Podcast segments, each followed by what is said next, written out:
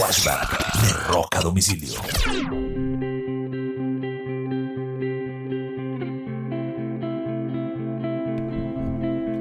Un 29 de agosto del año de 1994, Oasis lanzó su álbum debut llamado Definitely Maybe.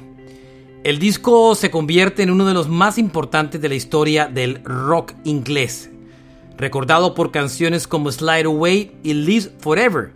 El disco, entre otras, eh, es uno de los álbumes más destacados de la historia del rock británico y para muchos dio nacimiento al fenómeno del Britpop. Este fue un flashback de rock a domicilio.